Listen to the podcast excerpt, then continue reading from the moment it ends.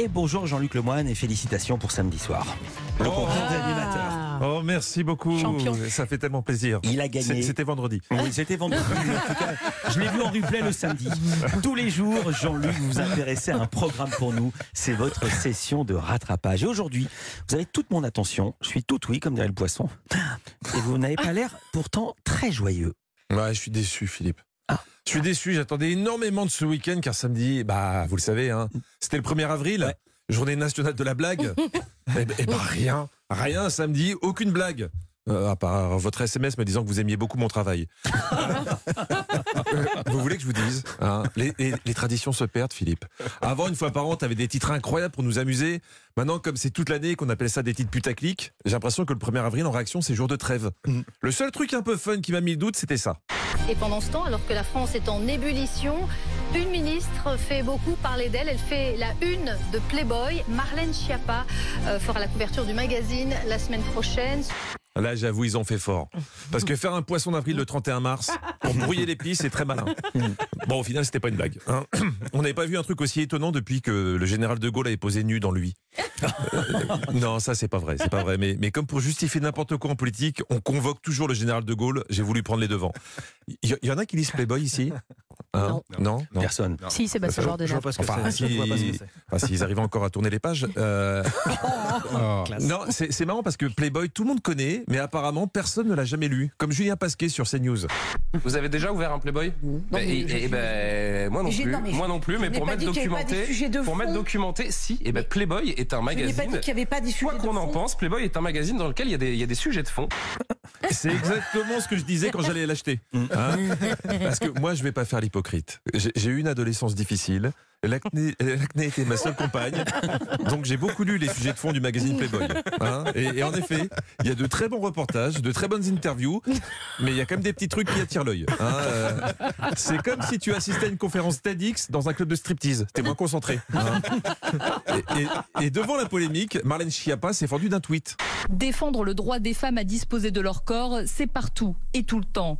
En France, les femmes sont libres, n'en déplaise aux rétrogrades et aux hypocrites. Moi, je suis pas hypocrite. hein. Je vous avoue que je connaissais Playboy et j'espère ne pas être rétrograde. Alors, si la modernité, c'est de défendre le droit des femmes dans un magazine qui les a toujours mis en valeur, en leur mettant des petits pompons sur les fesses et des oreilles de lapin, moi je dis banco. hein. En plus, c'est bientôt Pâques. On a tous besoin de lapin.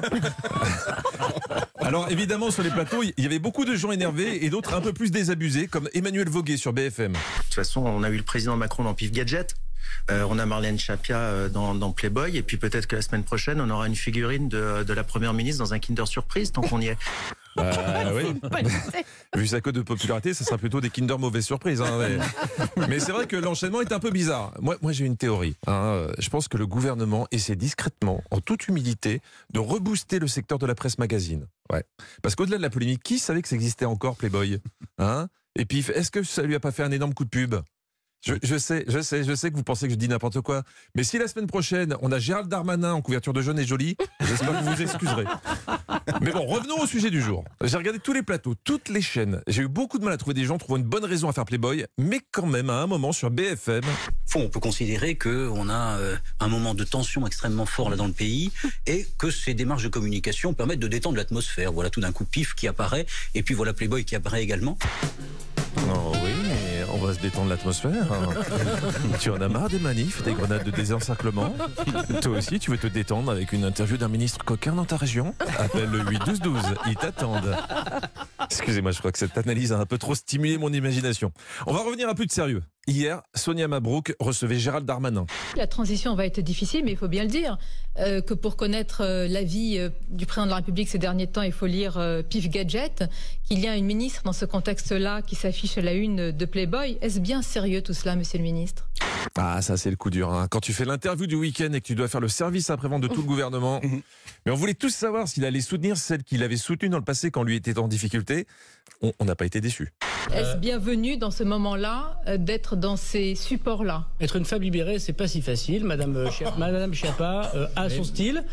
Quand le ministre de l'Intérieur en vient inciter de grands philosophes comme Cookie Dingler, juste pour défendre son ami Marlène Schiappa, c'est peut-être qu'il a des messages à faire à passer en, en cas de remaniement ministériel.